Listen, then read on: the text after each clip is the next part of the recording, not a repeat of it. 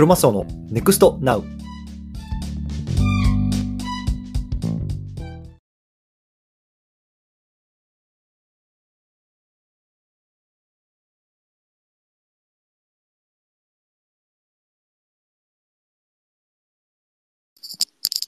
あ、高さん、こんにちは。えっとね、コホストっていうのでインバイトしますね。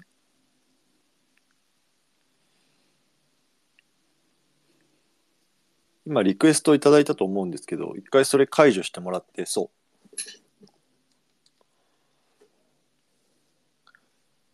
う。あ、来たかな？こんばんは。あ、どうも、こんばんは。はじめまして。はじめまして。いやいやいやいや、この度は、よろしくお願いします。はい、よろしくお願いします。ありがとうございます。いやいやいやいやもう、ラフに行きましょう。はい、サウナについて。ありがとうございます。でままずは、でも、あの、黒松さん、 Voicy、おめでとうございます。あありがとうございます。すごいですよね。いやー、何度も落ちましたよ。いやでも有言実行というか、今年は Voicy ってね、おっしゃってて、で、スタイフも、はい。こう、ちょっとやり方変えてとか、はい。すごくこう、なんか長いのをショートにしたりとか、工夫されてたら、もうすぐでしたもんね。いや、めちゃめちゃ僕のことを知ってますね。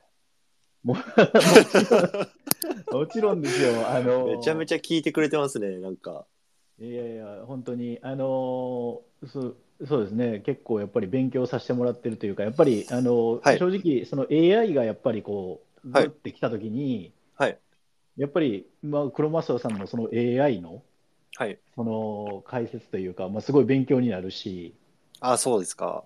はい、で、やっぱりあの日本のなんていうのか、情報よりもやっぱり一つ早いじゃないですか。うん、そうですかね。はいはいはい。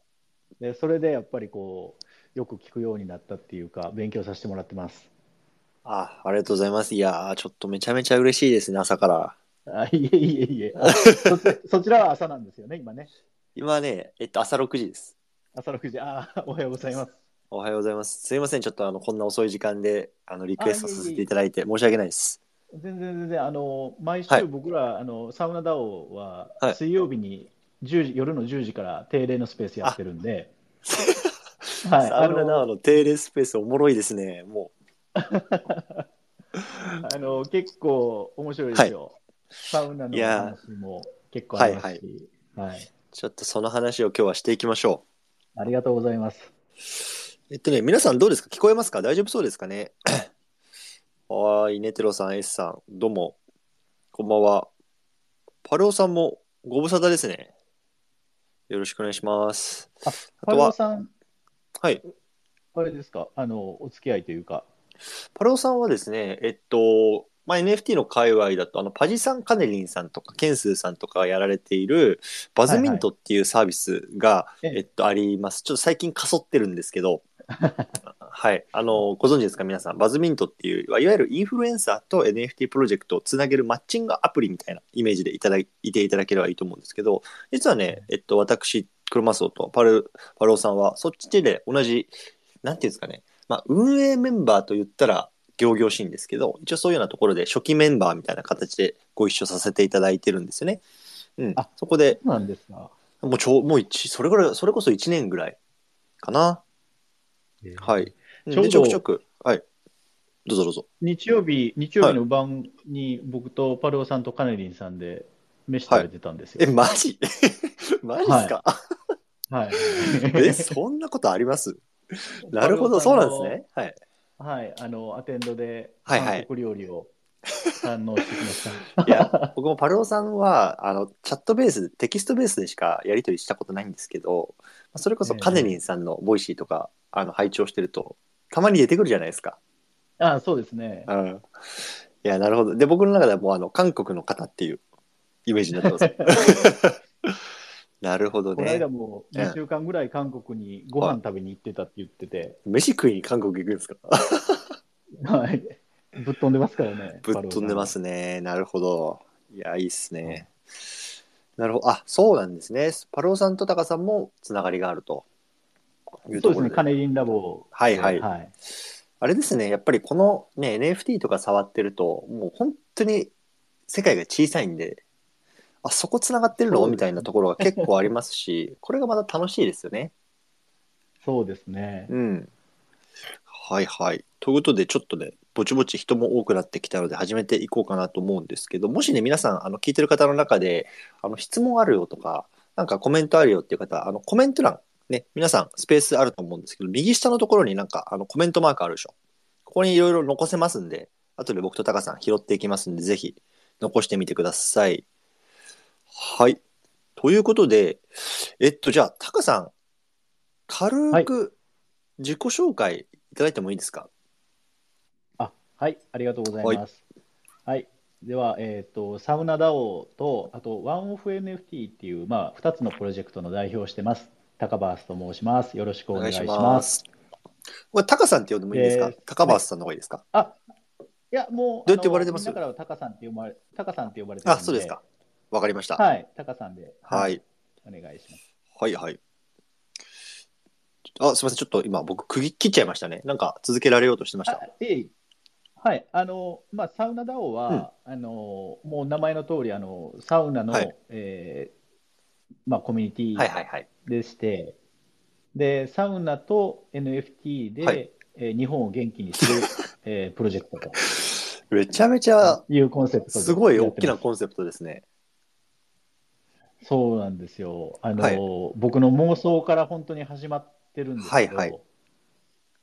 結構これが、あの、ちょっとみんなが、あの、いいねって言ってくれてですね、えええええついこの間、えっと、コミュニティも200名超ええまして、おおすげえ。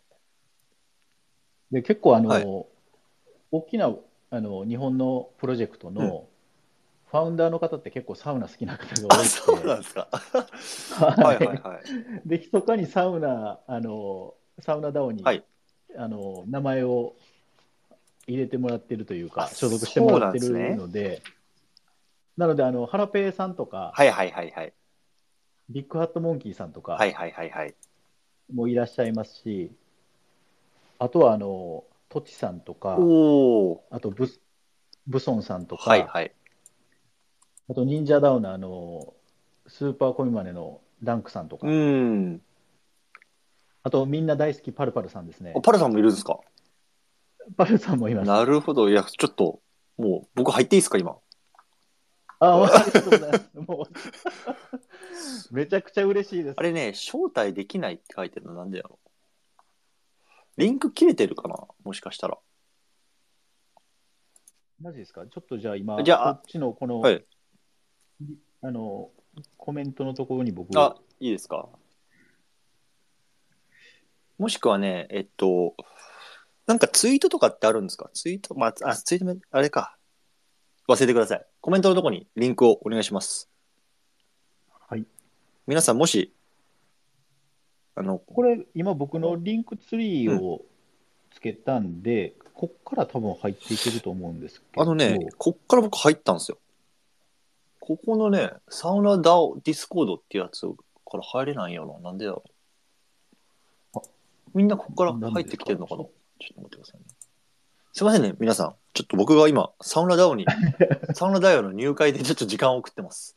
ちょっと待ってくださいね。今、今、あの、もう Discord の方の招待の方、リンクを今コピーして、招待を受けることができませんって書いてあるな。なんでだろまあ、期限も無制限にして、う。そうです今ここよねに。。これで、今、どうでしょあ、来た来た来た来た。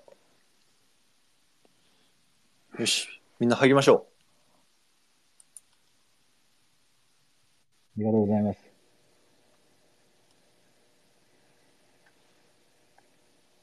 う。あ、いけたわ。あ、ありがとうもございます。しかしたらあっちが切れてるかもしれないですね。そうですね。ちょっと、あの、見直しておきます。ありがとうございます。はい。い いきなりパローさんのコメントでできたよ。あ、じゃあこちらですね。はい。じゃあちょっと見ておきます。ありがとうございます。ちょっとじゃあ、あの、あれだけしておこうか。あの、挨拶だけ。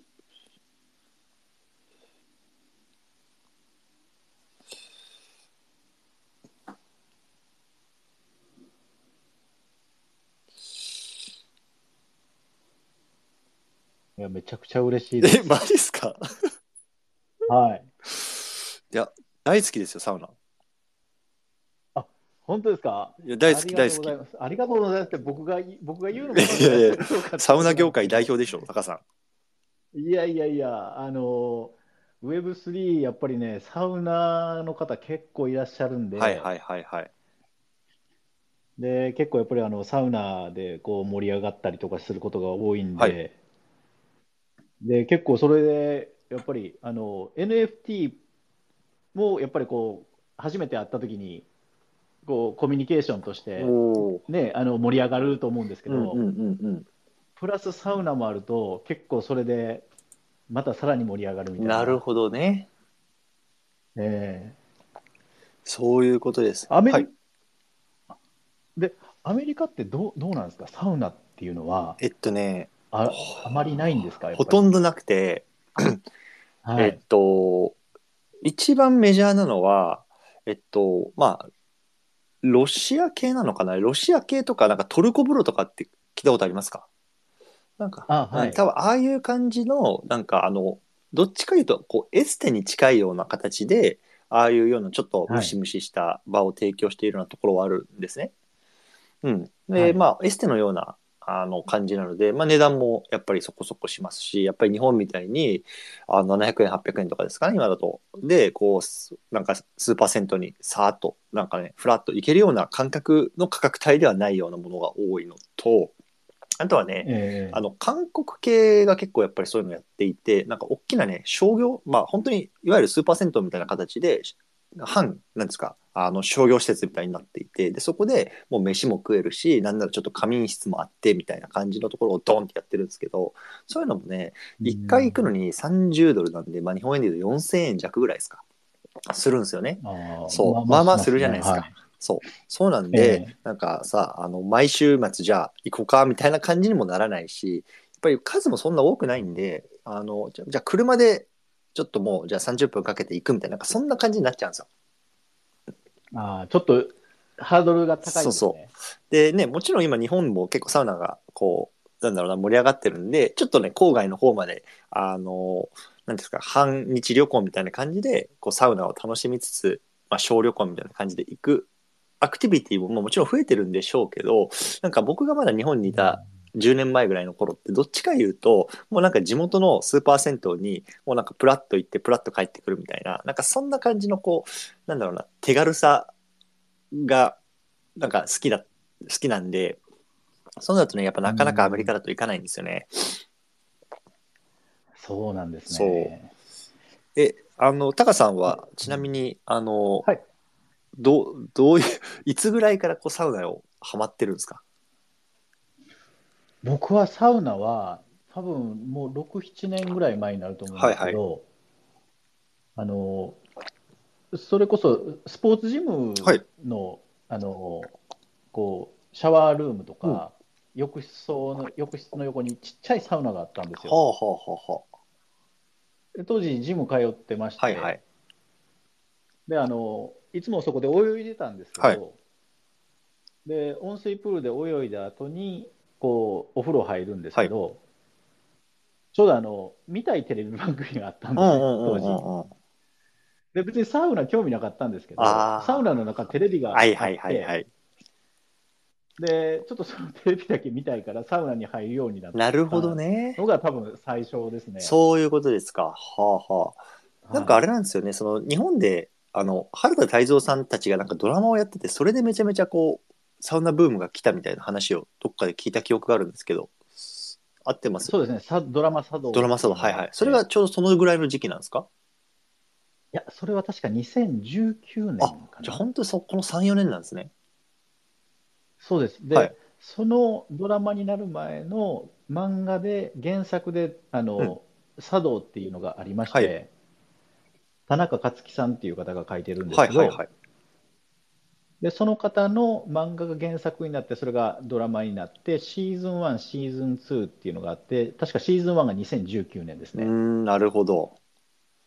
はいはいはいはい。じゃあまあ本当にじゃあここ最近というか、ね、サウナなんて別に昔からある文化なわけじゃないですか。そうですね。うんでもなんかね、最近は割とこう、若い方々も行くようになってる気がするので、で、かつね、それこそサウナハットですよ。タカさんのこのアイコンが被ってるやつ。これはもうなんか ファッションアイテムみたいになってるじゃないですか。そうですね。ね。サウナハットもいろんなバリエーションあったりとか、もうブランドになったりとか、ははいはいはいいくつも、一人で本当に10個、20個マ持っては珍しくないですから。はい。え、こういうのは、えっと、ど、どこで買うんですか？例えば、その、施設で買うのか、もしくは例えば、はい。ビームスとか、ユナイテッドアローズとか、なんかええそういうようなちょっとおしゃれなセレクトショップとかもなんかわざわざサウナハットとして出したりしてるんですか？あ、そんなんもあります。マジっすか？本当に。で、ファッションアイテム？有有名、はい。そうですね、本当にそうです。へで、有名な、えーと、例えばサウナ施設なんかが、オリジナルで出してたりとかするほと、その、やっぱりそこの施設にサウナで行くと、はいそれで、えーお土産というか、フィジカルグッズのコレク。ションと そうですね。えーはいそうなんですね。T シャツ買ったり、なるほどね。タオル買ったり。はいはいはいはい。え面白いですね。なるほど。で、これちなみにこのサウナダオ、今200名ぐらいいると思うんですけど、はい。これ NFT はどう絡んでるんですか？これですね、あのまあ、普通に例えばジェネラティブだったり、うん PFP っていうのは、これはあの、まあ、DAO のメンバーにも僕は普段から言う、まあ、お話しさせてもらってるんですけど、はい僕はそういうコレクションっていうか、そういったのをこうまずあのどうしても出したいわけじゃないんですね。はいで僕がやりたいのは、先ほどもお話ししたようにあの、サウナかける NFT で日本を元気にしたいんですよ。でこれ具体的にどういうことかって言いますとあのコロナでやっぱり日本の観うん。光はい。で飲食、うん。ここの業界がものすごくやっぱり打撃を受けてるんですね。はいはい。で、えーまあ、最近でこそやっぱりちょっとねインバウンドなんかでこう少し盛り上がってはきてますけれども、はい僕がやっぱりそこを見てた時にそのサウナででもそのサウナを盛り上がってたんですよコロナの中でも。もちろんあのサウナ室での会話とかは、えーできない沐浴みたいな感じだったんはいですけど、はいはいはい。でもやっぱりそのサウナを目的として、例えば、えーどっか海外には行けないですけれども、うんうんえー電車乗ったり、車乗ったりして、旅行に行ったりとか、うん。でその旅先で、えーサウナの後に食べるご飯サ飯なんかが、すごくこうピックアップされていったですね。なるほど。はい。でそれを見てたときに、そのサウナっていうものって、多分こう、日本だと先ほどプロマスノさんもおっしゃったように、地元の銭湯とかスーパー銭湯とかにこうあったりするじゃないですか。うんはいで、そのサウナを地元が例えば一生懸命、例えばちょっと古くなったりとかしても、周りをきれいにしたり、駐車場整備したりとかして、よその土地から人が来るような、うん。そういう一つの街のランドマークみたいにすることによって、そのサウナ施設を中心に周りの飲食店が、例えばその旅行者の方がご飯を食べて帰るとか、はいはいはいはい。さっき言ってたように、そのサウナ施設のオリジナルグッズで、えー例えば、じゃあ、まあ、人が人を呼び込んだりとか、で日本ってあのやっぱり山があって、平野が少なくって海になってるんで、川なんかが非常に多いんですけど、うん。そういったてところって結構テントサウナむ向くんですよね。はいはいはいはい。でそういうふうに人が移動して飲食をすることによってサウナに入る人は健康面で元気になるし、はい。地域の経済も活性化することで元気になるっていうこの2つの元気を僕は目指してるんです。ああ、いわゆる地域活性化みたいなところも含めて、なるほど。はいはいはいはい。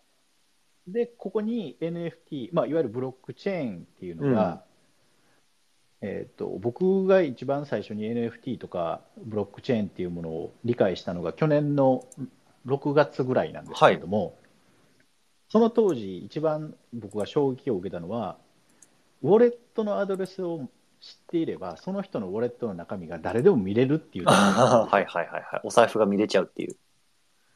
そうですね。うんうんうんで、そこを NFT でサウナの御朱印帳というか、パスポートというあか、ー。自分のサウナ履歴が、例えばこう、人からなるほどね。見られると、サウナーのコミュニケーションができるんですね。え。それ例えば、えっと、はあ、じゃあ例えば、東京都の A っていう施設に行ったことあるとか、あの大阪のはい。B っていう施設に行ったことがあるっていうのをブロックチェーン上でし記すっていうか、そういうなんかスタンプラリーみたいなイメージですか？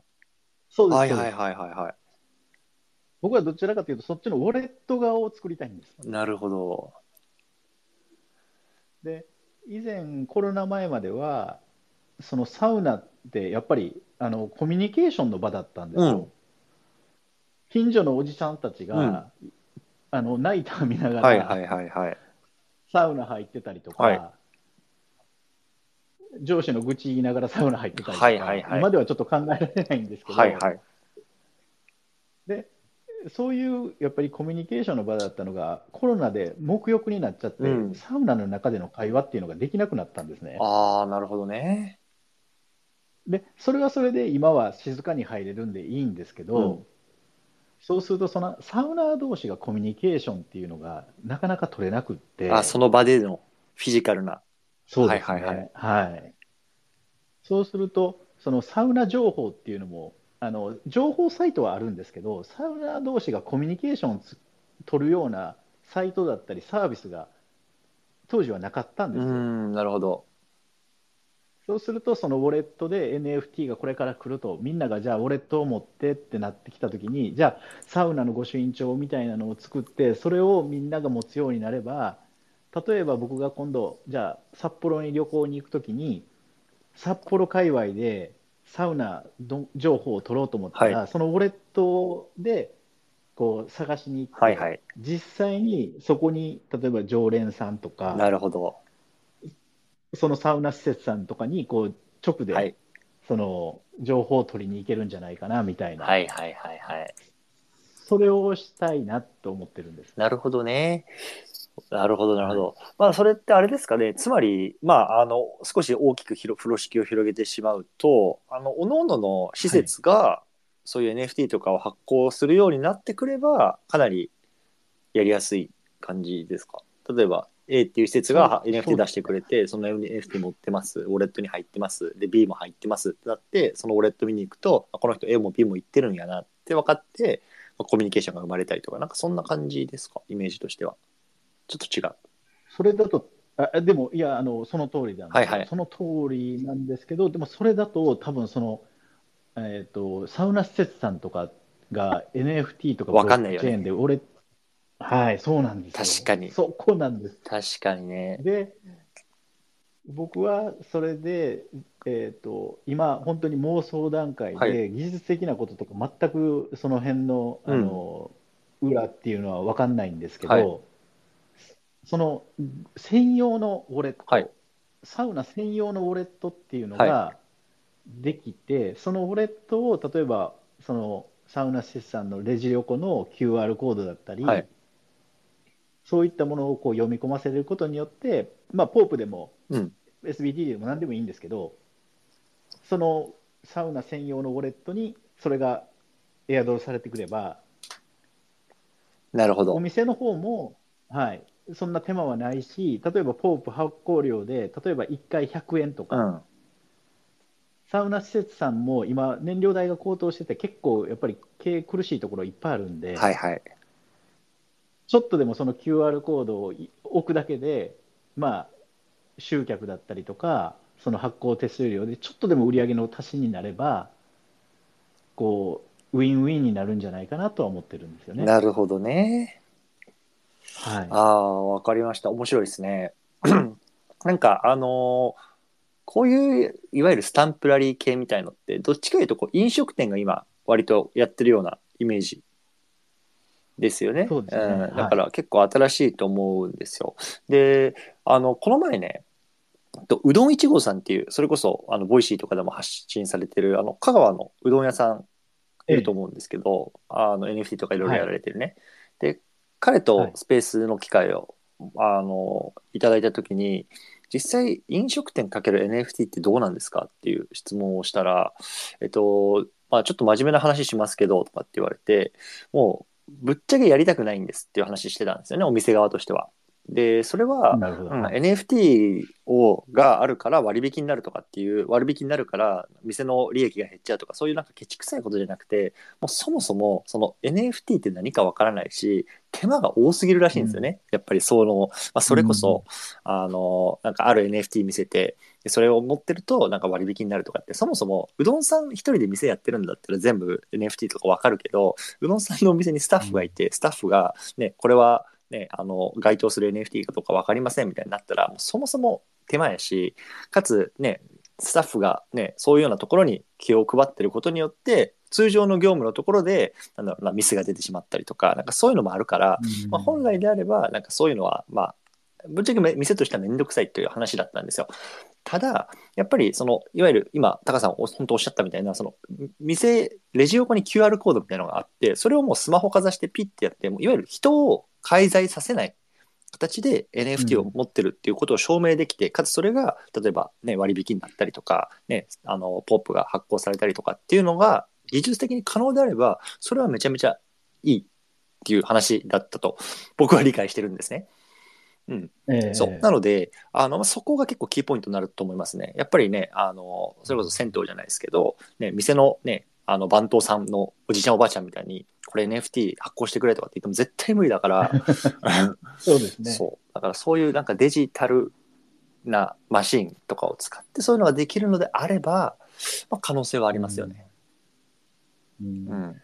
実際僕もあの、まあ、あの前職というか以前の仕事では、あの B2C で店舗運営してたんですから、はいはいやっぱりあの暇な時と忙しい時とかってやっぱりこう、はいはい。サービスの質のばらつきっていうのが課題になってて、うんうんうん。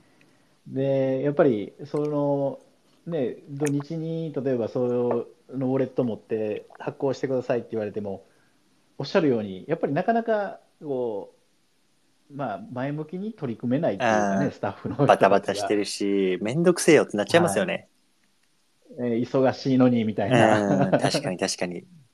はい、そうならないようにはやっぱりしていきたいなとは思いますね。なるほどね。はいははいい。え、タカさんはその別にサウナ業界の人ではないんですか？たださ、えっと、はい、もう一サウナーです。本業はもう全く なるほどね。違うことなるほどね。はい。え、このちなみにサウナダオの中で、そういうような、いわゆる銭湯経営者とかサウナビジネスに携わってる方々っておられるんですか？いや、えっと、直接的にはいははいらっしゃらないですけれども、おそらく、あの、サウナハットを、えーこう、まあ、は販売というか、なるほど。製造、販売しているような方は、はいはいはいいはい。あそうなんですね。なるほど。まあまあまあ、あの、そもそもね、なんだろうな、このテクノロジー自体が全く今普及してないわけだですよね。その日本とかでも、えアメリカも含めてですけど。えうんで、そんなに焦る必要はないと思いますね。もうじっくり、今のうちからこう、コミュニティを作って、来たる時、時べきに、来たるべき時に、こう、アクセル踏めるように、こう、なんだろうな、うんコミュニティ活性化させておいて、なんか、そういうようなことをしておけば、うん、いいのかななんて思いますね、こういうのは。ありがとうございます。で、はい僕も実際、まあ、多分今 NFT とかね、こう触ってはいる人なんかだと、そのブロックチェーンで今僕が言ったようなのが、あ、なんとなく、あ、タカバースがやりたいのはこういうことかみたいなのは多分理はいはい解してもらえると思うんですけど、はいはい。でも多分こう NFT もわからない方が僕の話聞いても、多分わからないい、や難しいっていうのが先に立っちゃうん間違いないですで、ね。だから僕は別にそのブロックチェーンの素晴らしさっていうのはもちろんあるんですけど、そこはもう別にあの裏でいいと思ってるんですよ。はいはいはいはい。なんか、あサウナが使えるウォレットが出て、なんかこう、面白いなあのサウナ施設回ったら、スタンプラリーみたいにいっぱいなんかスタンプ溜まってくなみたいな、うん。で、それをみんなが使ってて、実はその裏の、その技術としてブロックチェーンが使われてたんですよぐらいで僕はいいと思ってて。いやもう超同意ですね、僕も。ああ、ありがとうございます。なんか嬉しい。いや嬉しい超同意ですよ。だって、変な話、インターネットの仕組みがどうかなんて僕全然知らないけど、でもやっぱりもうインターネットなくてはならない存在になってるわけですよね。で、これは多分、ほとんどの皆さん、ね多分そうだと思うんですよ。で、それと同じだと思うんですよね、僕はこのブロックチェーンであるとか、それこそ AI とかもそうですけど、ディープラーニングや machine learning なんて知らなくても、絶対に誰もが使う時代来ると思うし、ブロックチェーンも多分そうだと思うんですよね。はそんな細かいうん。その、ね、スマートコントラクトがどうやとか、そんなんし知らなくても、多分みんながウォレット持って、それでね、あの、資金を送り合ってとか、ね、割り勘してとか、うん。そういう時代が多分僕はこれから5年、10年で来ると思ってるので、もう僕はもう今高橋さんおっしゃったことは、めちゃめちゃ同意ですね。ああ、もうなんかすっごい。なんか、いや、本当、あの、そうだと思うんですよね。僕、いやはい自分とこの、そのサウナダウとかプロジェクトが、その NFT が目的ではなくて、手段はいでしかなくて、はいやっぱり目的は僕は日本を元気にしていきたいっていうところなんで、うん。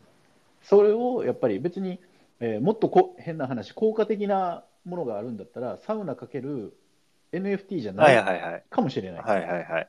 この、まあ、皆さん、DAO のメンバーの方は、え？って思うかもしれないですけど、あの僕、個人的なこと言えば、もっとそれの、えースピードを速くできるとか、効果が大きくなるんだったら、サウナかける、僕、今、えー NFT って言ってますけど、それが AI なのか、それとももしかすると、サウナかける、えー他の〇〇みたいなのになるのかもわからないですし、うんそこはちょっとこう、えー NFT の技術、ブロックチェーンの技術というのは、可能性は感じてますし、素晴らしいと思ってますけど、それだけではないって僕は思ってるんで、はいはいはい。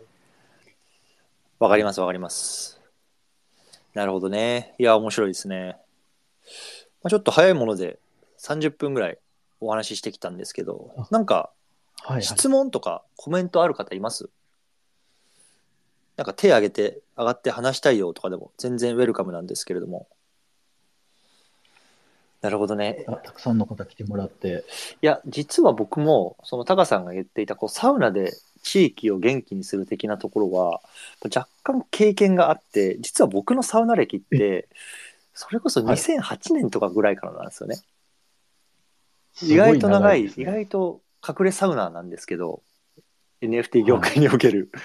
で、ぼうわ僕が、ガチじゃないですかそう、はいめちゃめちゃ行き始めたのが、実はあの、えっと、大震災の時ですね、2011年の東北の。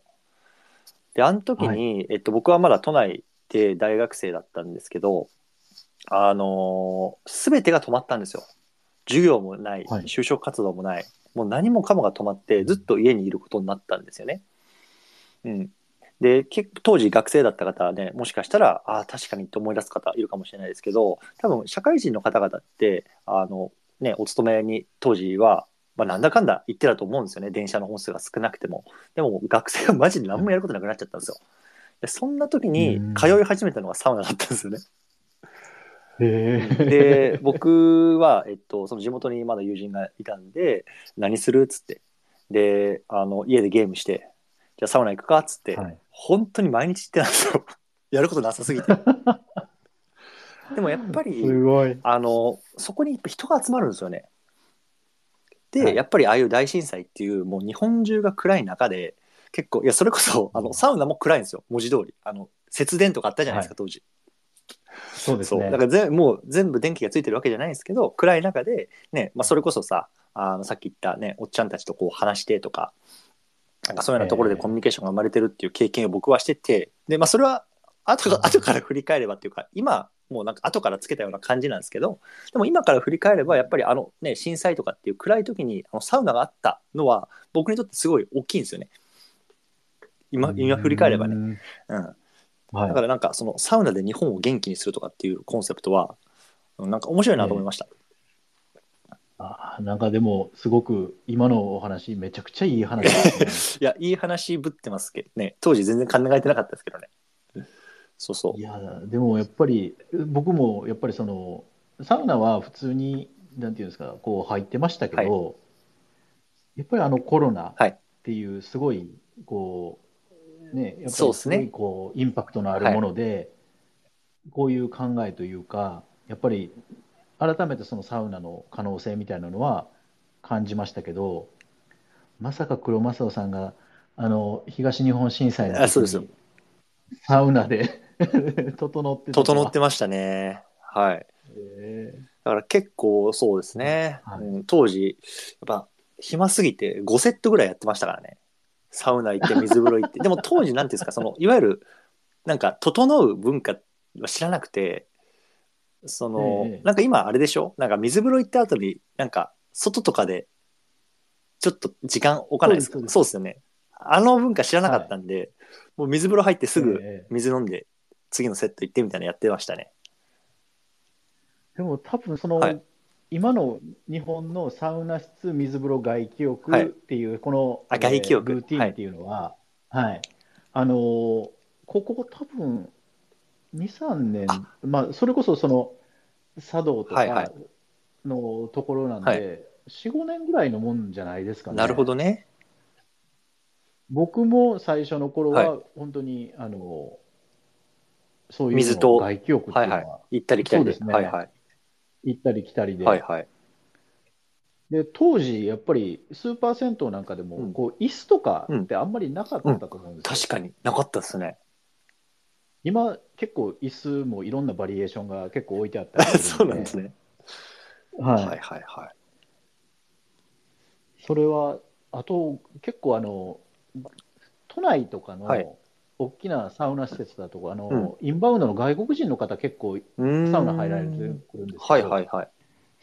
そういった方だとあの先に水風呂入ったりとか、マジっすか？新しいっすね。はい、あの 順番とか全然だから日本独特のものなのかなと思ってなるほどね。フリースタイルで来てるんですね、やつらは。はいああそうですそうですなるほど。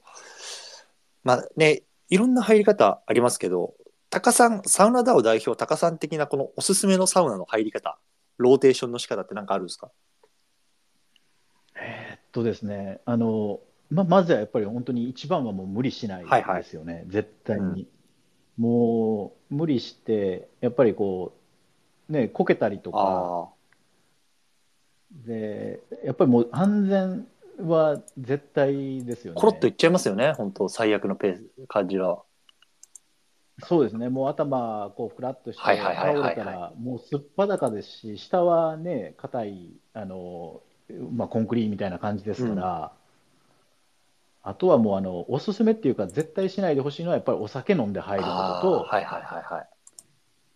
あとはもう、あの、サウナ施設で、あの、例えばもう本当に貸し切り状態だとしても、もう横にな、あならないでほしいですねなるほどね。危ない。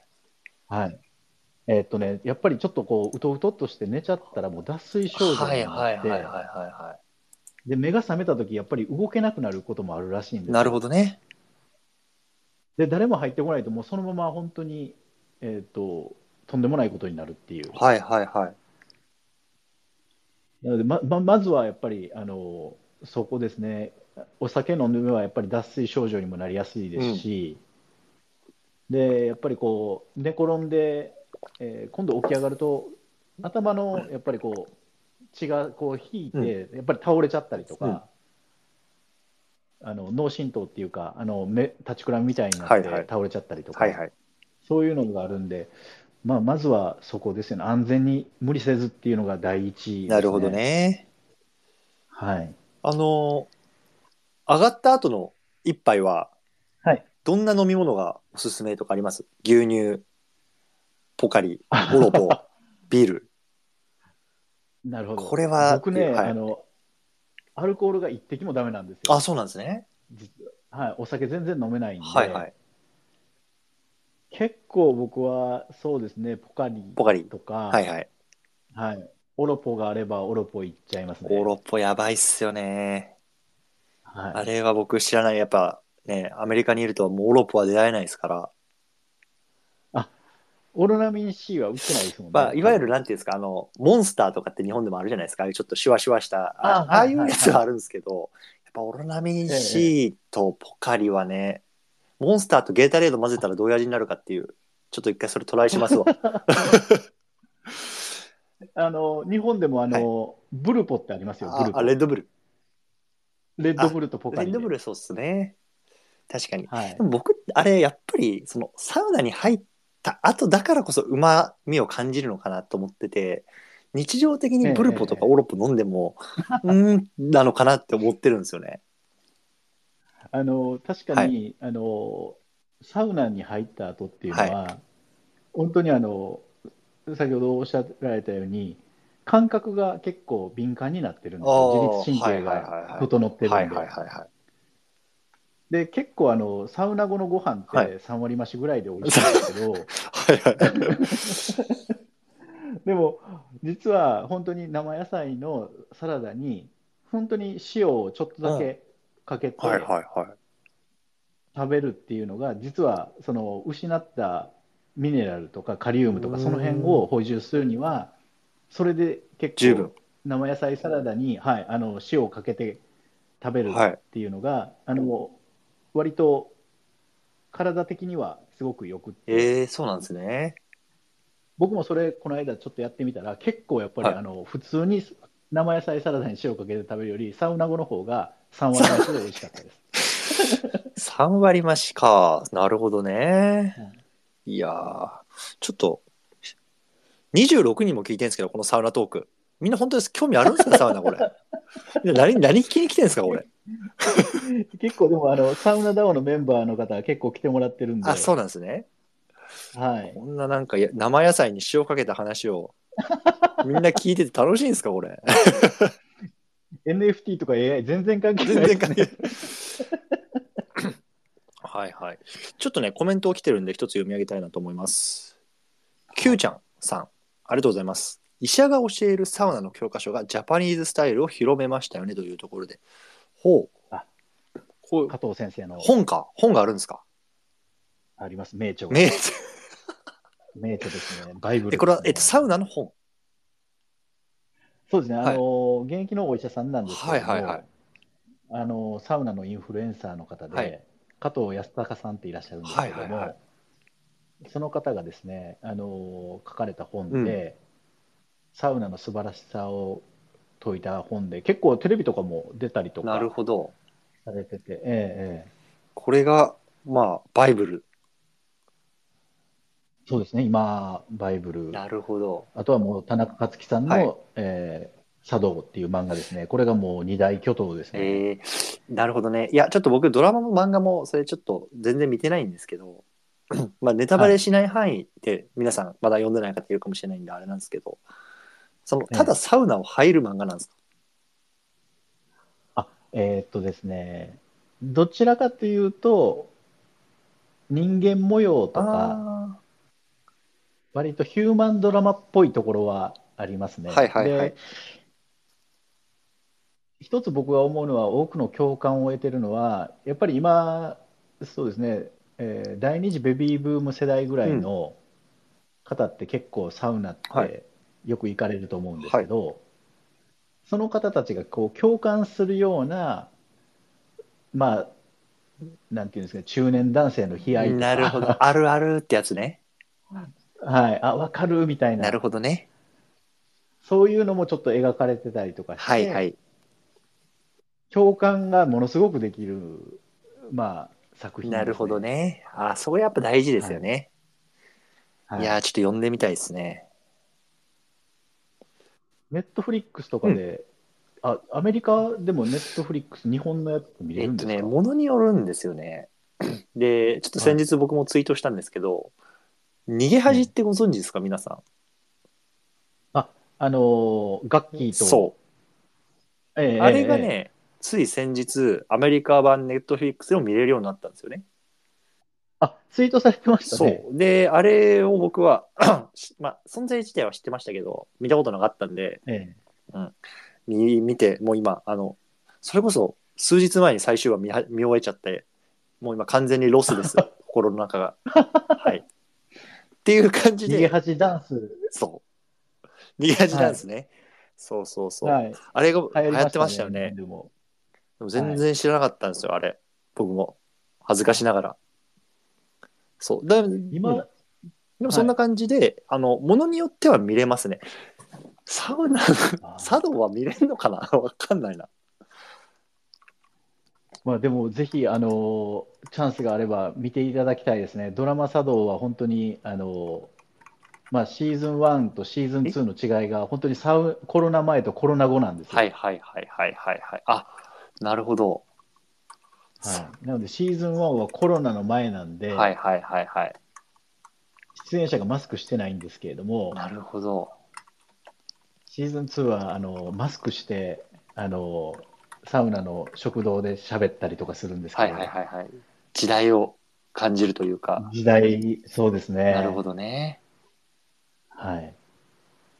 そうか。いやー、ちょっとないかもなないわ。あ、そうなんですね。いや、ちょっと見たかったっす。なるほど。はい、ありがとうございます。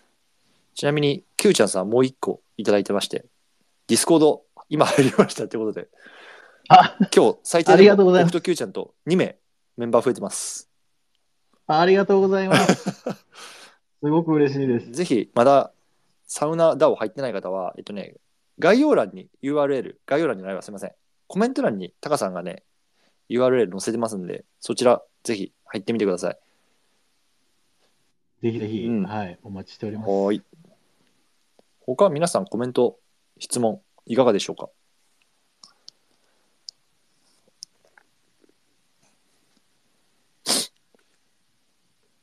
はい僕から黒マスオさんにちょっともちろんもちろんあの質問というか、もちろんもちろん。はい、あのすみません、僕ばっかり質問攻めにしてて。あいやいや、全然ぼあの僕ばっかり喋ってたんで、ちょっと申し訳ないなと思うんですけど、黒マスオさんって、こう今、すごいやっぱりインフルエンス力、すごい高いくいえて、いえ。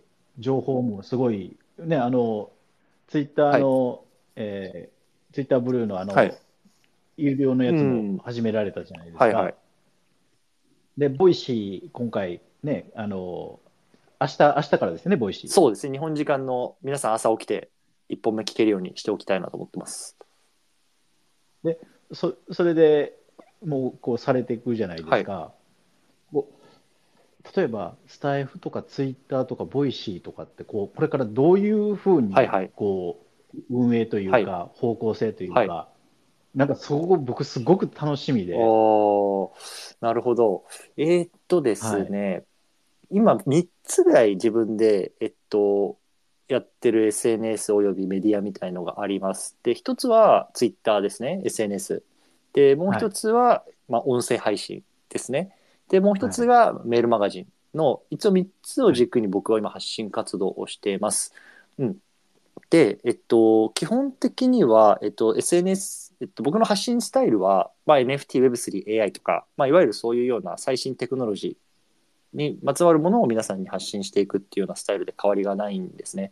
で、まあ、どっちかっていうと、やっぱりそういうところの発信軸っていうのは、まあ、TikTok とか Instagram とか、そういうのところの層よりも、まあ、文字媒体、もしくは耳ので聞くような媒体に、すごく、あの、なんていうんですか、シナジーがあるので、まあ、ツイッターをメインで展開していこうとは思ってますね。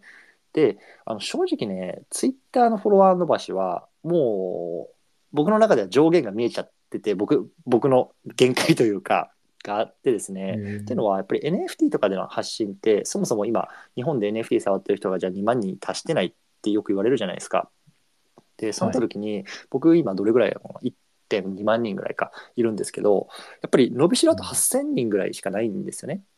で、頑張って発信かつツイートして8000人伸ばしていくのは、まあ結構費用対効果悪いんだって今やりながら感じています。なので、今注力しているのはメルマガですね。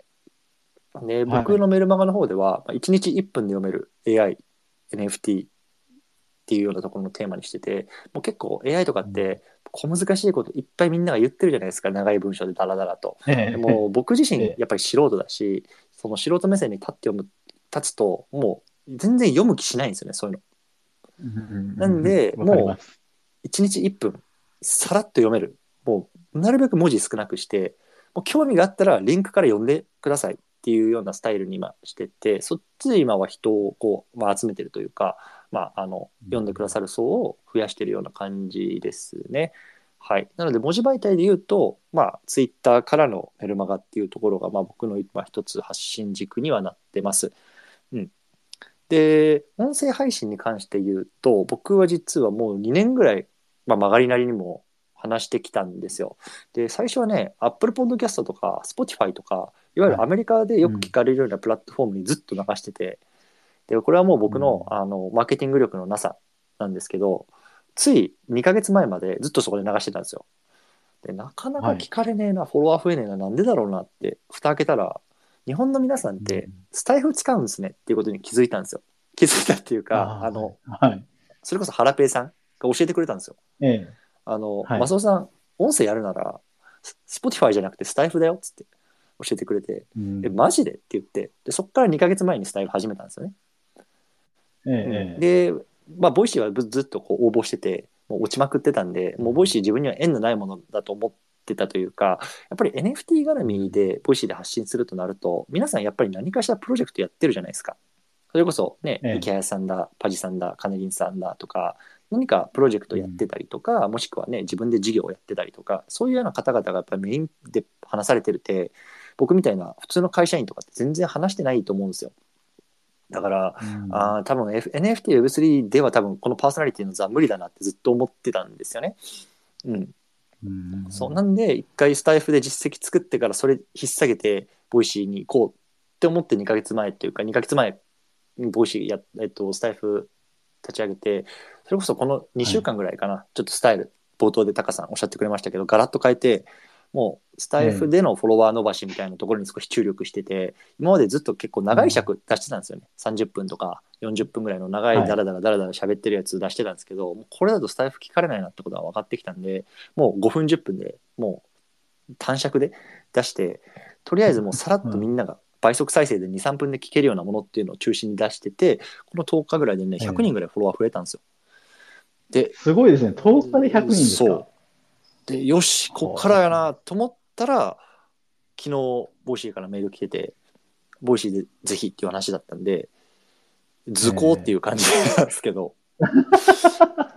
なので、いや、でも、すごい、あの、僕そのところ見てて、はい。あの、サブスタックスはい。のメルマガも1分で読めるっていうのも、あれもすごく、はい。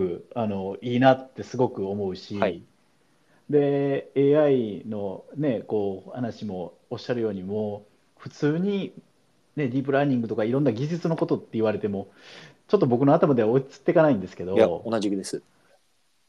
いやーでもあれは本当に分かりやすいし、スタイフも本当にスタイル変えて、スタイル変えて、音楽も変えたりとかしてたじゃないですああ、か。そうっすね。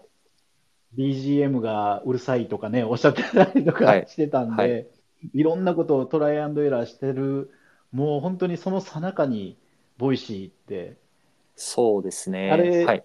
先にボイシーにフォローされるっていうのは経験されなかったんですよね？え。先にメール見ちゃったね。聞いてますね、よく。はい、聞いてます、聞いてます。そうなんですよ。ボイシー、もしこれ聞いてる方の中で、あの、まあ、あの、N 数が2なので、ちょっと少ないんですけど、ボイシーに受かる前兆、まずね、ボイシーにフォローされるっていうのが多分あるんですよ。ツイッターで。はい。うんで、あの、パルパルさんって確かつい1週間ぐらい前にボイシー、あ新たに始めた方、NFT 界隈でも今、めちゃめちゃ勢いある方いますけど、パルパルさんが最初に言ってたんですよ、これ。ボイシーにフォローされたぞと。あ、で、はいこれ多分、行くやろ。で、これでボイシーで通ってなかったら、もうボイシー期間とかっつって、ご本人おっしゃってましたけど、でもたぼ僕もそうなんですよね。多分、僕は先にメール見ちゃったんですけど、でも、あの、ツイッターを後から見たら、ボイシーにフォローされてたんで、多分、ボイシーに応募して、選考通るとなると、多分まず、ボイシーからフォローされる。これが合図だと思います。なるほど。うん。ちなみに、タカさんは、皆さん、音声配信とかっていうの、されてるんですか？僕うんはスタスタイフですね。はいはいはい。スタイフで今64やってますね回目ぐらいですね。やってますね。なので、あの、先日スタイフがあの NFT のおすすめパーソナリティみたいなのをツイートされましたよね。うんで、実はあそこにも僕、あの、引っかかってて、いいっすね。めちゃくちゃ嬉しくて、はいはいはい。で、あの、ちょっとこう、黒マスオさんのボイシはーっていうのがあったんで、今までボイシーって何も考えてなかったんですけど、それこそパルさんがボイシーになった時も、別に考えてはなかったんですけど、行っちゃいましょ今のなんか話を聞いて、狙ってちょっと応募し続けてみようかなって少しう。思いました。ぜひぜひ。もう、マジで僕何回押したか分かんないですよ。結構、でも前からじゃあボイシーはチャレンジされてたんですか？そうですね。一番最初に出し、まあ、あの、二月に一回ぐらいかな。ここ半年ぐらいは二月に一回から一月に一回ぐらい出してました。でも一番最初に出したのは多分ね、どれぐらいかな。21年、22年の初頭ぐらいかな。うん、はいそれぐらいで、あの、もうさっきも言ったみたいに、僕がその場に行けるとは到底思ってなかったんで、本当にダメ元で投げ継ぎる球を。なるほど、なるほど。はい。ただ、まあ、その時はい、あどうぞどうぞ。あ、ごめんなさい。その時は、えっ、と、発信の、あの、軸は NFT とか Web3 とか、ああ、いい質問です AI ねと。か。もうね、はいめちゃくちゃですよ。実は僕、過去に出してる応募文みたいなのも全部取ってあるんですよ。で、もうそれ見えてえ、これダメだったなとか、ここはちょっと残して次改善しようとかっていうのを全部やってるんですけど、はい。一番最初とか何書いたかななんかアメリカ生活のことを語りますとかっていう回もあったし、なんか僕、ええ。メタバース、なんかあの、メタ社、Facebook 社の、あの、オキュラスっていうヘッドゴーグル、わかります？なんかガザっていう、わかります。で、メタバース空間に入っていくみたいなのあるじゃないですか。あれで実ははい。YouTube やってる時もあって、なんで、えーなんか 3D アバターが、で話してる YouTube みたいなのがあるんですけど、なんかメタバース YouTuber みたいなので応応募したこともあったし、あの、はい軸全然ブレブレです。結構じゃあ、いろんな、こう、コンセプトというか、そうですね。引き出しはすごく出していった感じですうか。ん、あの、やっぱその時々でバズってるワードを狙っええて指しに行ってましたね。だからメタバース流行った時はメタバース YouTuber とかっつってやってたし、うんはいでもやっぱり、あの、なかなかやっぱ通らなかったですね。今回、ボイシーはい、こう、通った、この一番、一番、まあ一つではないかもしれないですけど、その中でも一番の要因って何だと思われますか？いやー、本当わかんないんですよね、これでも。ただ、最近、はいまあ、あの、タカさんもそうですけど、あの、僕自身もやっぱりこのスペースでの対談っていうのを割とこう力を入れてるんですよ。うん、いろんな方とお話しさせてもらってるんですけど、そこは今回書いたんですよね。で、いろんな方とお話しさせてもらってますと。で、かつ、その現役のパーソナリティの方々とも、まあ、こうこうこうこうこういうような内容で話してますみたいな、ちょっと、なんか箇条書きみたいなので書いて、で、まあ、あの、いわゆるこういう業界内でのコネクションとかもあるので、ぜひ、みたいな感じで書いたのが良かったのかわかんないですよ。うんでもそんな風にして書きましたね。はい。それ、ちょっとあの、僕書くときは、あの、黒マスオさん、 Voicy パーソナリティの黒マスオさんとお友達ですって書いてもいいですか？よ。サウナ友達ですやいや、っつって。もう、ああ、本当にいいですか？ありがとうございます。まあでも、あの、ちょっとこう、僕もはい今ね、その Voicy って全くその思ってなかったですけど、なんかこう、ちょっとチャレンジしてみたくなってきました。ああ、ぜひぜひ。はい。それこそ、 Voicy。サウナパーソナリティっているんですか？そのサウナについて語れる人。いや、それがですね、あの、とくさしけんごさんって、はいああの、ドラマサ道で、あの、音楽を監修されてる方なんですけど、その方は一応パーソナリティなんですけど、はいはい。まあ、あの、配信がないんですよ。あのね、それも結構重要ですよ。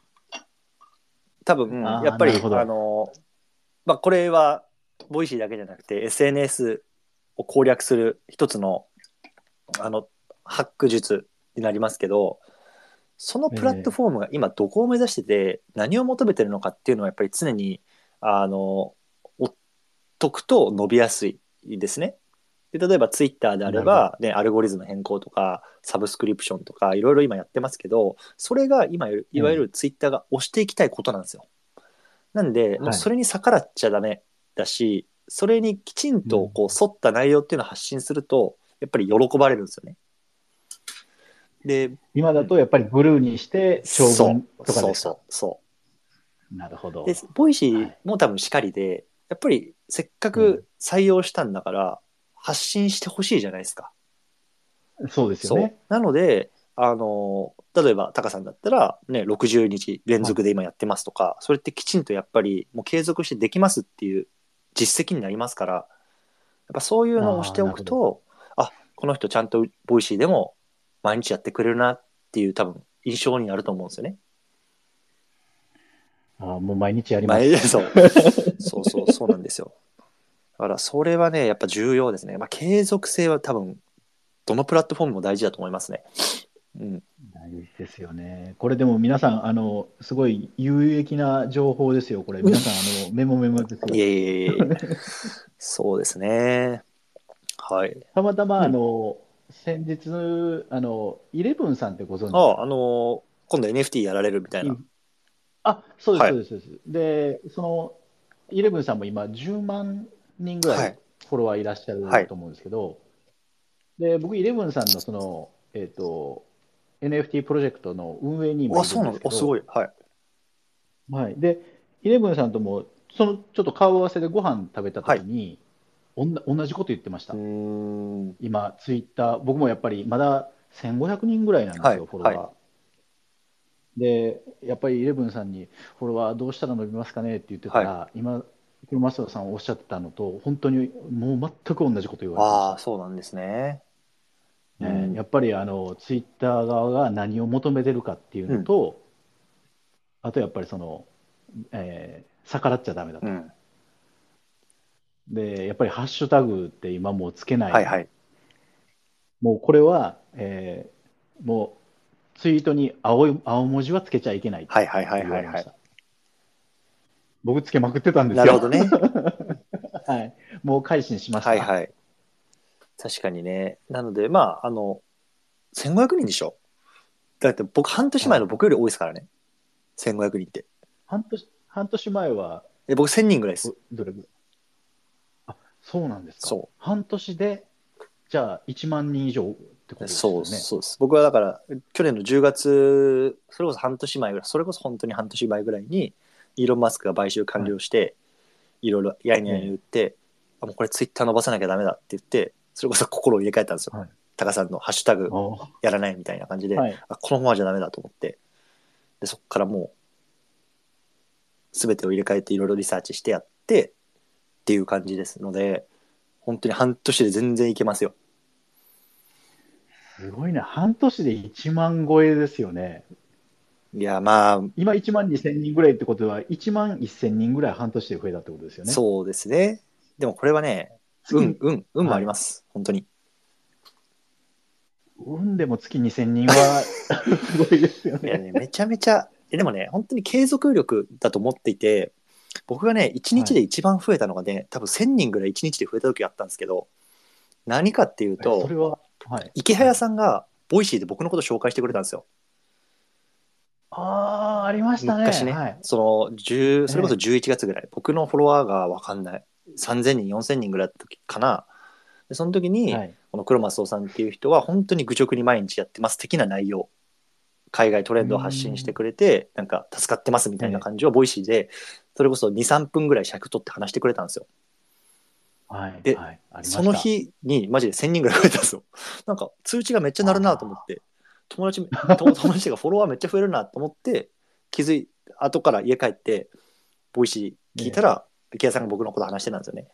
でも、それって別に僕がイケハヤさんに僕のこと話してくださいなんて一切言ってないし、てかそんなコネクション全くないし、僕が何やってたかっていうと、はいもう毎日毎日連続ツイートで NFT のこと走ってたそれだけなんですよ。やっぱ見てる人は見てるんですねうんっ。て僕は思ったから、あ継続力、それしかないと思いましたね。ーいやめ、めちゃくちゃ勇気出ました、いや、今。本当にやっていきましょう。で、僕、1500ってなんかこう、行ったり来たりしてるんですよ、いや僕、僕。1000を行ったり来たりしてましたからね。全然500人も多いですから、タカさん。いやもうでもなかなか伸びなくて、この間もイレブンさんに、はいい、やまあでももう愚直にあのやり続けて、テクニックとしてはブルーつけないみたいなことを言われましたし、はいあそれを守っていこうと思ってたんですけど、今の黒マスオさんのお話聞いて、あもうさらにやる気が増えましたいや、ぜね。ひ頑張っていきましょありがとうございます。う。ちょっとそういうツイートテックとか、アルゴリズムがどうとかっていうのも、一応、僕のアカウントでは発信してますので、っていう、最後に宣伝を入れておきます。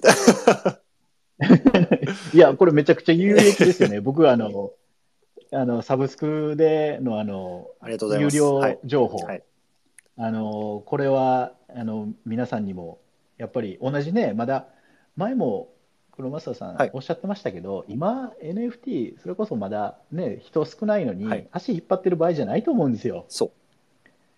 みんなで盛り上げていって、みんなで手を取り合って助けていけば、は今ね、2万人って言ってるのが、本当に足引っ張ってるから伸びないんかなって思いますはいけど、はいはいはい。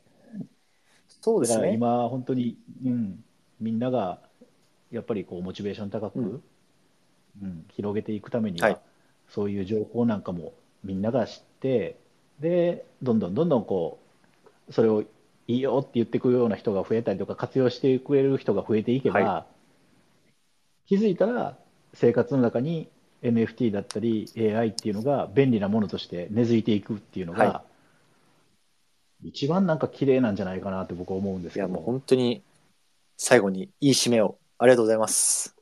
あ、いや、すみません。ありがとうございます。はいはい。ということで、ちょっとね、最後、いくつかコメントをいただいているので、それだけ読み上げて、あの、はい時間もぼちぼちと思いますので、そちらもあ切り上げていきたいなと思います。はいはい。えっと、ハニーさん、ありがとうございます。えーすみません、僕宛てですね。ありがとうございます。クロマスオさん、ボイシーパーソナリティおめでとうございます。これからまたサウナのお話ができることが感激です。どうぞよろしくお願いいたします。ということで、はい、よろしくお願いします。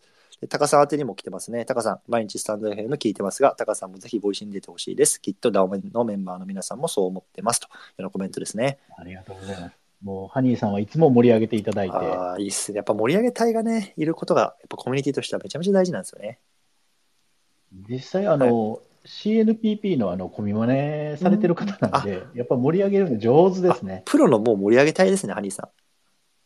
そうなんですよ。もう今も拍手を送りまくってくれてるんで、心強いです。ありがとうございます。で、高見さんね、キャラダオスタートアップということで、ブルーつけとったということで、そうですね。やっぱこういうテクもね、知らないと知らないですからね。そうですね。僕、ブルー外れちゃったんですよ、昨日。何したんですか？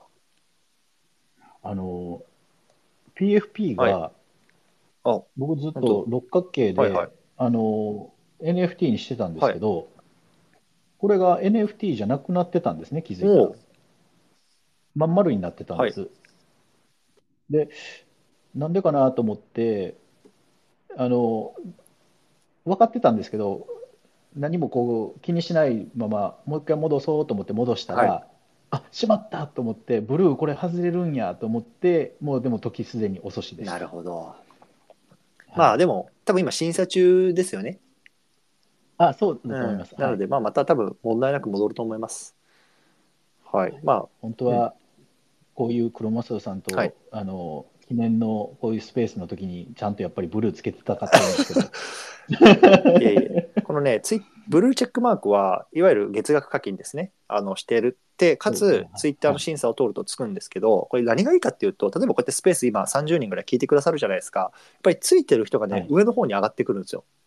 なので、はい。ね、こっちやっぱりこって喋ってると、どうしてもね、すべての方をこう見るのってなかなか難しいので、そうなるとやっぱりどうしても上の方から目が行くんですけど、やっぱりねうん、その上の方にに上がってると、例えば、あ高見さんやとかさ、ね、えースカボーさんやとかさ、元気さんやってわかるじゃないですか。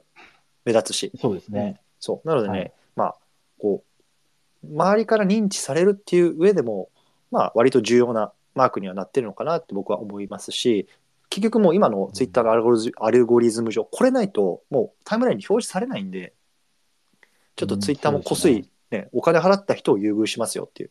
まあまあ、彼らもね、非営利企業じゃないんで当たり前ですけど、もしこれからやっぱツイッター伸ばしていきたいなっていう方ね、特にね、そのただの情報収集だけじゃなくて、きちんとこう発信活動で何かしらね、まあ変な話、対価を得たいなとかさ、自分のブログでアフィリエイト発生させたいなとかってやる方はね、もうこれは必須ツールだと僕は思ってます。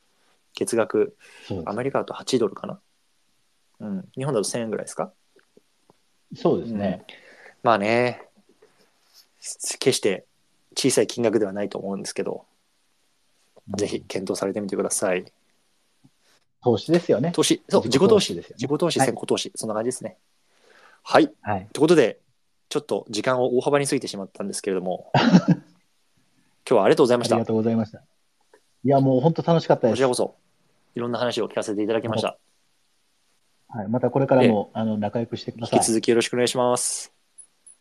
よろしくお願いいたします。はい。で、これ皆さん、あの、録音してるので、もし冒頭聞き逃したよっていう方、あのこのまま録音消えますんで、ぜひ聞いてみてください。